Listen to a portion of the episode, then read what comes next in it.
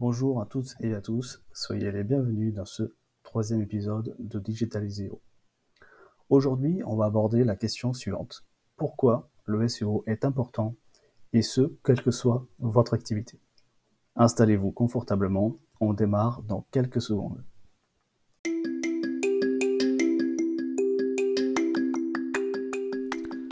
Quand on a un site internet ou un blog, on a tendance à publier du contenu en ligne sans prendre en compte les exigences minimales que vos pages devraient respecter pour mieux être référencées sur les moteurs de recherche.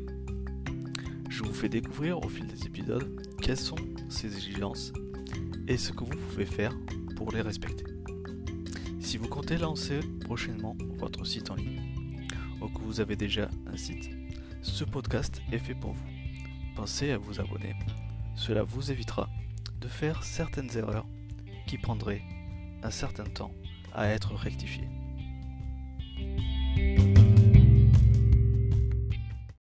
Alors, si vous avez écouté mes précédents épisodes, maintenant vous connaissez les secrets de la SERP. Si ce n'est pas le cas, je vous invite à écouter l'épisode numéro 2. Aujourd'hui, je vais vous expliquer en quoi consiste le SEO et ce qu'il peut vous apporter.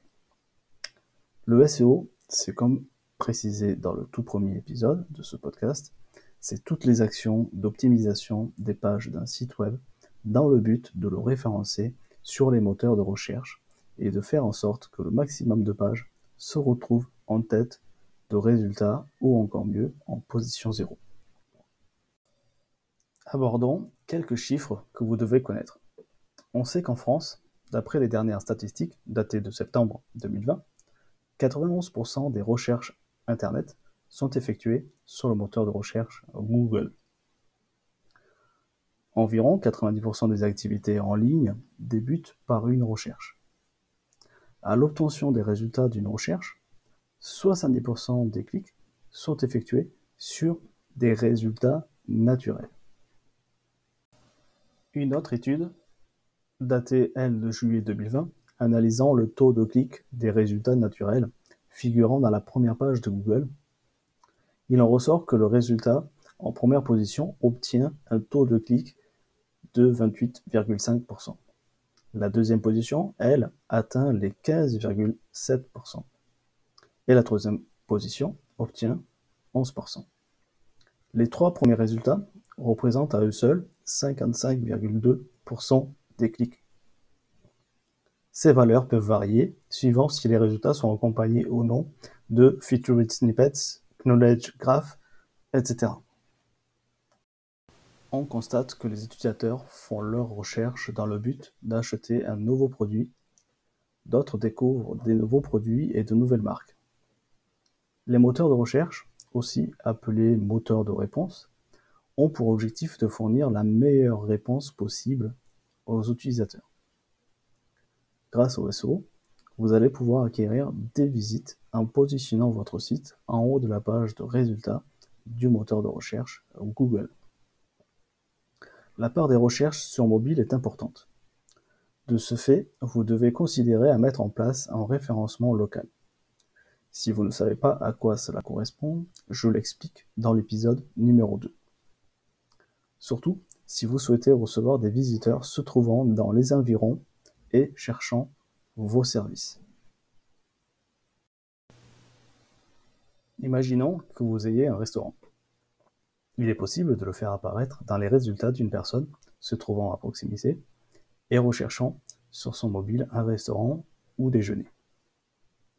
Bien sûr, cela fonctionnera tout aussi bien que vous ayez une boutique de chaussures ou que vous soyez une entreprise de dépannage informatique. Le principe reste le même. Les avantages du SEO pour votre activité. Alors, c'est gratuit à mettre en place. Enfin, non, car cela demande du temps, des connaissances, mais pas d'inquiétude. Abonnez-vous à mon podcast Digitaliseo, où je vais vous délivrer chaque semaine des conseils qui vous aideront à mettre en place votre stratégie SEO pour votre site. Vous verrez, une fois votre stratégie SEO en place, vous aurez des visiteurs récurrents, ils visiteront votre site, se rendront physiquement dans vos locaux sans que vous ayez eu à payer des emplacements publicitaires.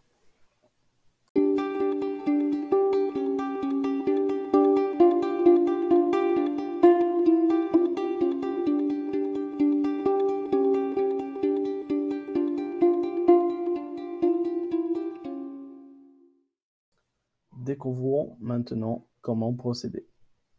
Vous commencez à comprendre le principe du moteur de recherche et vous savez que la plupart des personnes démarrent leur activité Internet sur un moteur de recherche. Mais observons le fonctionnement de Google comme moteur de recherche.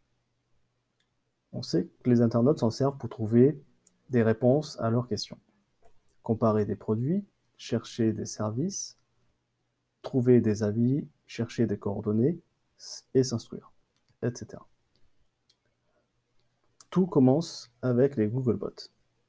Google possède des robots, ce sont des programmes informatiques, les web crawlers ou SEO speeders. Ils parcourent les sites internet et référencent, analysent les pages et leur contenu. Le référencement naturel des sites web débute par la visite d'un Googlebot. Leur but, c'est de lister les sites internet leur page, leur attribuer une catégorie et les référencer dans l'index Google. C'est grâce à eux que Google peut afficher des résultats pour une recherche donnée. J'ai volontairement simplifié l'explication car le fonctionnement détaillé du crawling web mis en place par Google pourrait occuper un épisode complet. Maintenant que vous saisissez le concept de fonctionnement du moteur de recherche Google, voyons les étapes pour référencer votre activité et votre site. Quand on lance un site internet, on a pour objectif d'attirer des visiteurs. Mais pour avoir des visiteurs, il faut que votre site soit trouvable. Donc, il doit être visible. Il y a différentes façons de rendre votre site visible. Les plus connues sont la publicité et le référencement naturel, donc le SEO.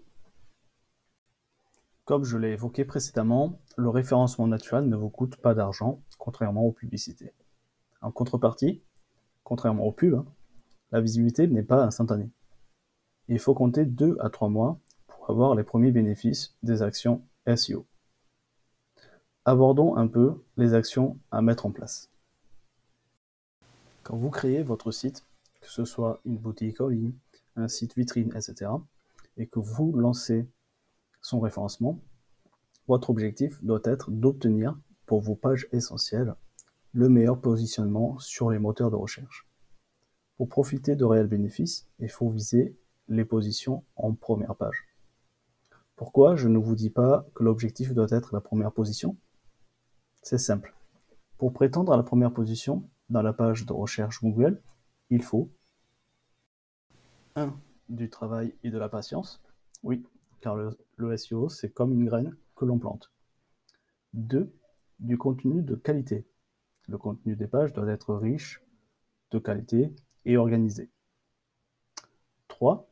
Un site a la structure optimisée avec une architecture et un maillage interne soigné.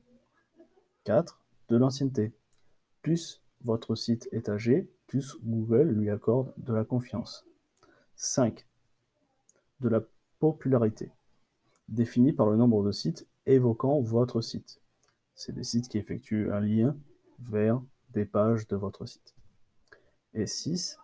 Un site sécurisé ayant un certificat SSL. On voit encore trop de sites sans ce fameux certificat SSL. Et c'est pas forcément très bon pour le référencement. Ce sont les quelques éléments importants à prendre en compte en priorité pour viser la première position. Enfin, cela dépend de la concurrence sur les requêtes visées. On voit cela dans quelques instants. L'action la plus simple à mettre en place pour débuter votre référencement, c'est de compléter votre profil Google My Business. Vous allez bénéficier rapidement d'une visibilité sur la recherche locale et cela va envoyer de bons signaux à Google. Ensuite, pour les pages de votre site, il faut chercher à se positionner sur des requêtes peu concurrentielles.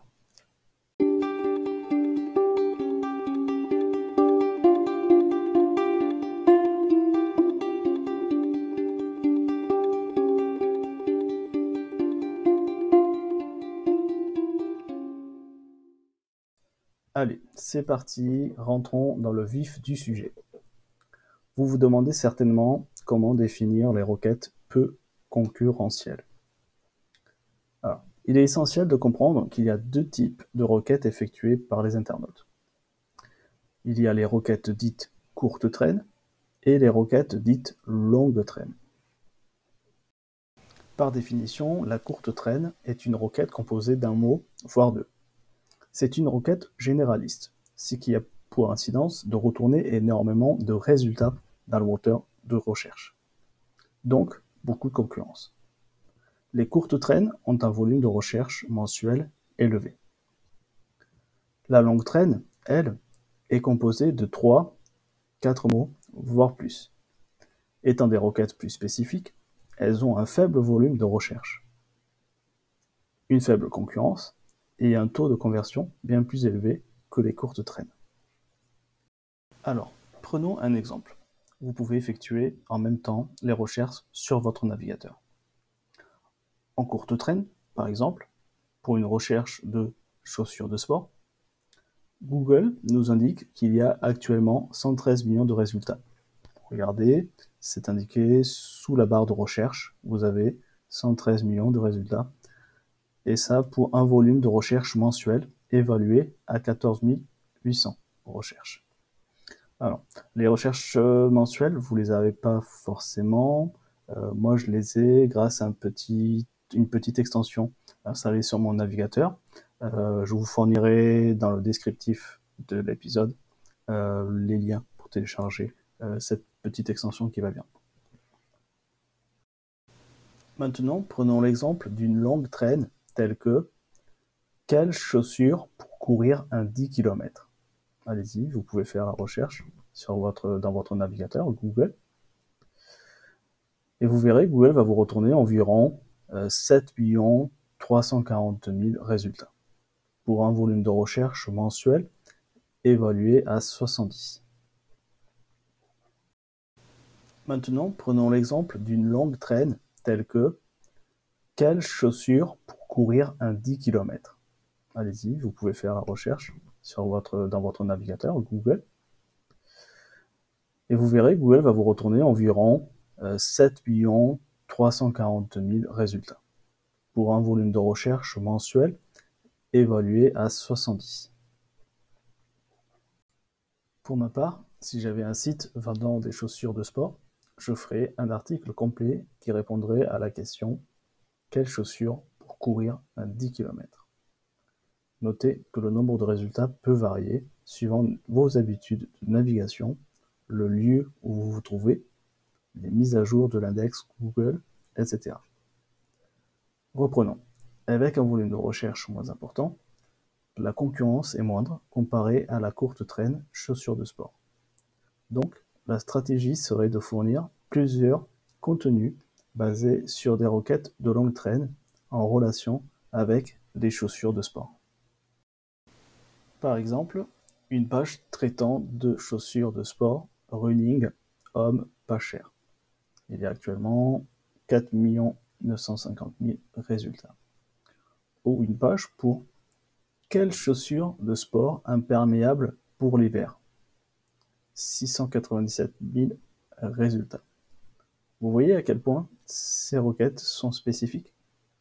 Si vous faites des recherches, vous remarquerez que les principaux acteurs actuels du marché appliquent cette stratégie. Mais est-ce le cas dans votre secteur d'activité? Pour comprendre l'intérêt, imaginons que l'on mette en ligne 10 pages optimisées ciblant des requêtes longues traînes en relation avec les chaussures de sport.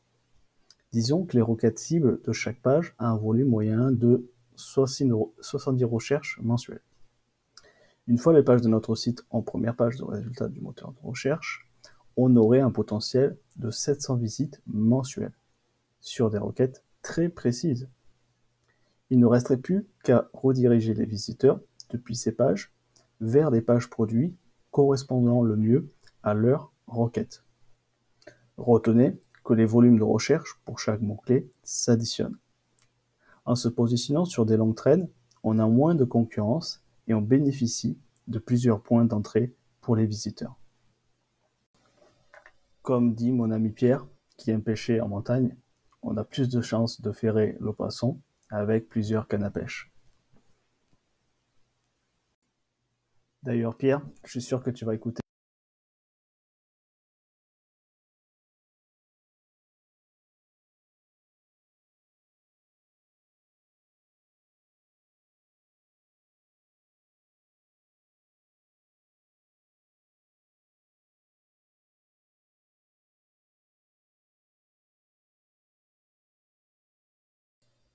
À savoir, le terme requête est souvent remplacé par le terme mot-clé. D'ailleurs, ce dernier est souvent utilisé, notamment dans les outils d'analyse de volume de recherche et dans les sites traitant du sujet. Vous avez dû remarquer que j'ai tendance à utiliser les deux variantes. Vous êtes certainement en train de vous dire Attends Philippe, comment je fais pour trouver les volumes de recherche des mots-clés?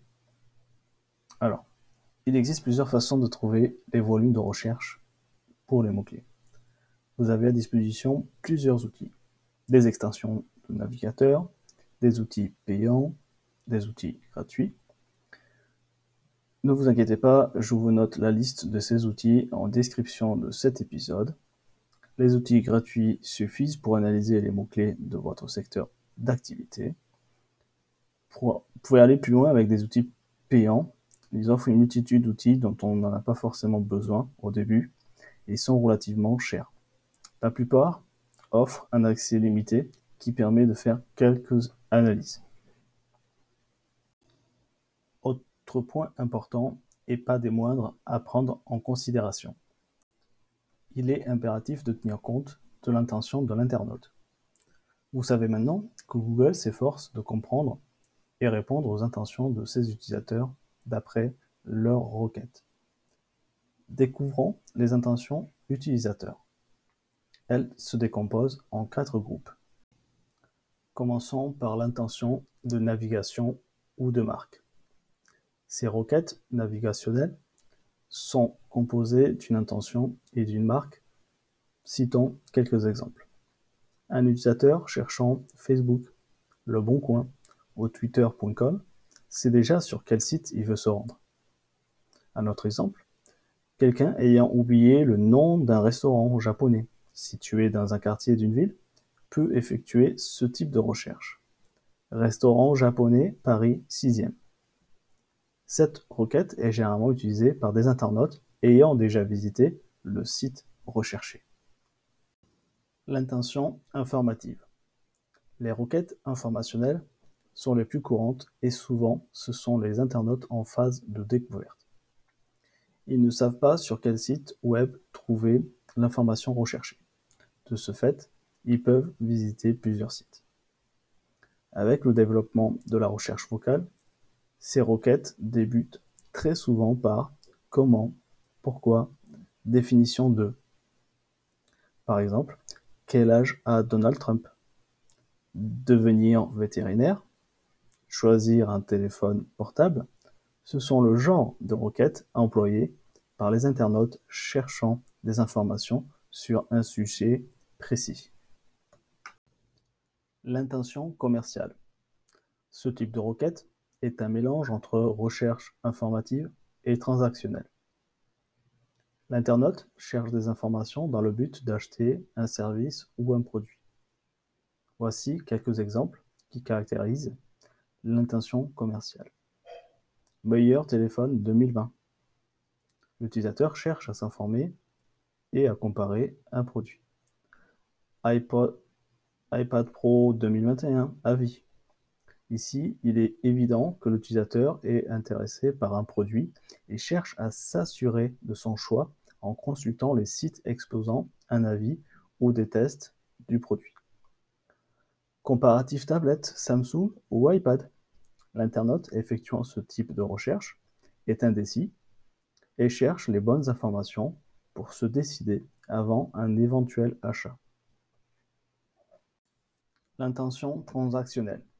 Les requêtes transactionnelles sont généralement des requêtes très précises et composées de plusieurs mots. Oui, exactement, la fameuse longue traîne. L'internaute qui tape ce genre de requête est dans un but de passer à l'action. On retrouve très souvent une longue traîne contenant les mots suivants prix, meilleur prix, achat, acheter, vente, pas cher, devis, réduction, promotion, etc. Ces requêtes sont suivies de conversions. Et suivant l'objectif de vos pages, vous pourrez obtenir des enregistrements à la newsletter de votre site, des achats de produits, des réservations de tables, des réservations de séjour, des créations compte utilisateurs, des demandes de devis, de documentation ou de contact.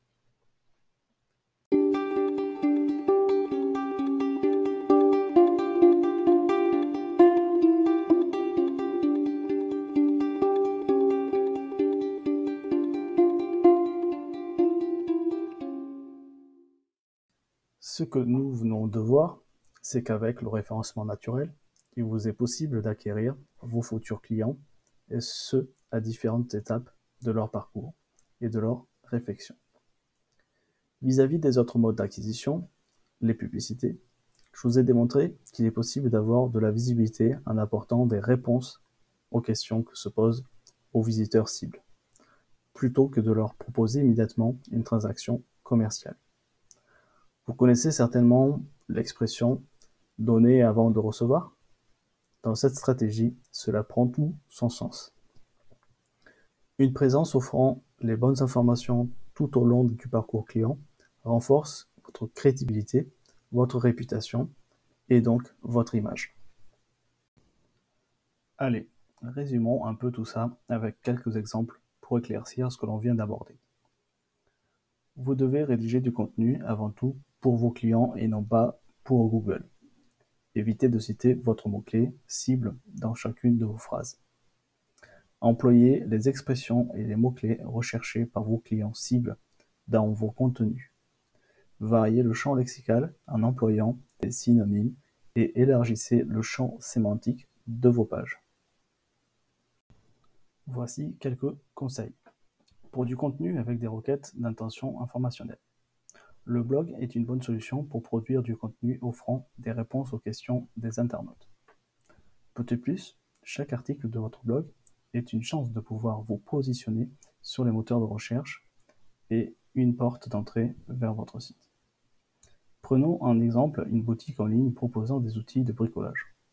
Les requêtes informationnelles pour ce type de site pourraient être conseils pour fixer une étagère au mur, comment peindre un mur blanc, Bien choisir ses tournevis, enlever la peinture sur une vitre. Petit bonus, utiliser du contenu vidéo pour les tutoriels ou les présentations d'un produit. Il y a une multitude de contenus que l'on peut créer pour son site. Par exemple, des informations généralistes sur votre secteur d'activité, des notices explicatives, des livres blancs et des études, des présentations de cas concrets, des vidéos de présentation, des comparaisons de produits, des tests de produits, des guides d'achat.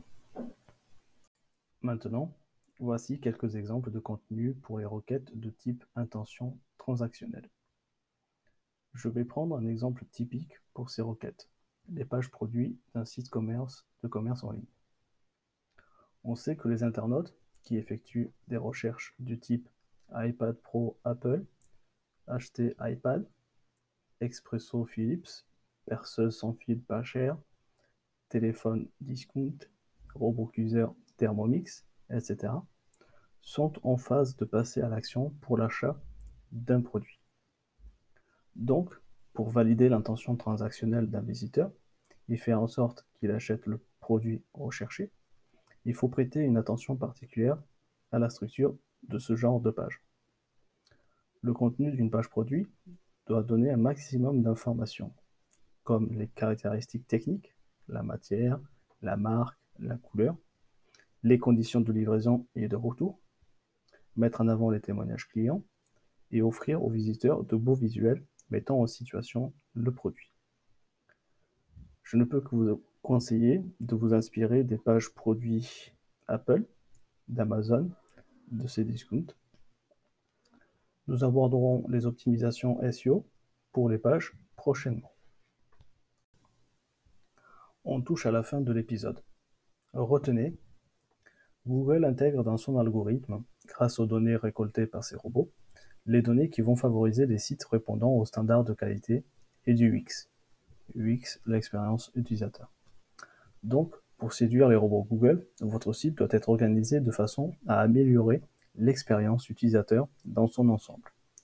Le travail d'optimisation du, référencement effectué sur vos pages doit viser le renforcement de la vitesse de chargement des pages, l'ergonomie de vos pages, la présence d'éléments de réassurance, et il faut que votre site soit responsive, c'est-à-dire qu'il s'adapte aux différentes tailles d'écran mobile. Le cumul de ces améliorations sont un bon signal envoyé à Google et auront pour effet d'améliorer le référencement de vos pages web par les moteurs de recherche et sur le long terme, améliorer les conversions de votre site. Sans optimisation SEO, votre site ne risque pas d'être visible sur le web.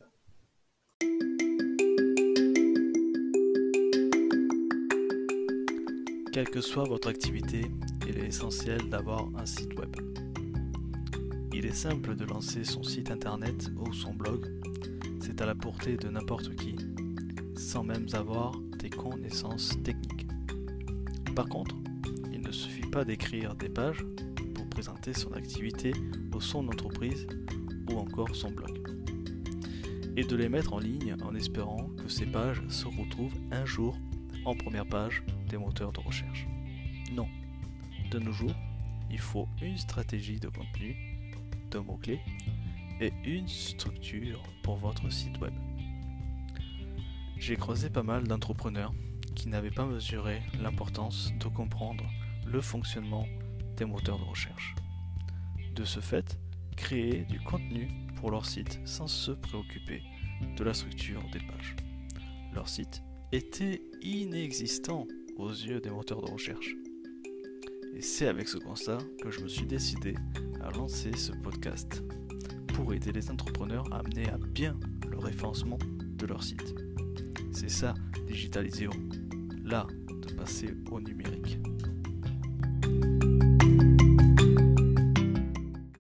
Merci de m'avoir suivi.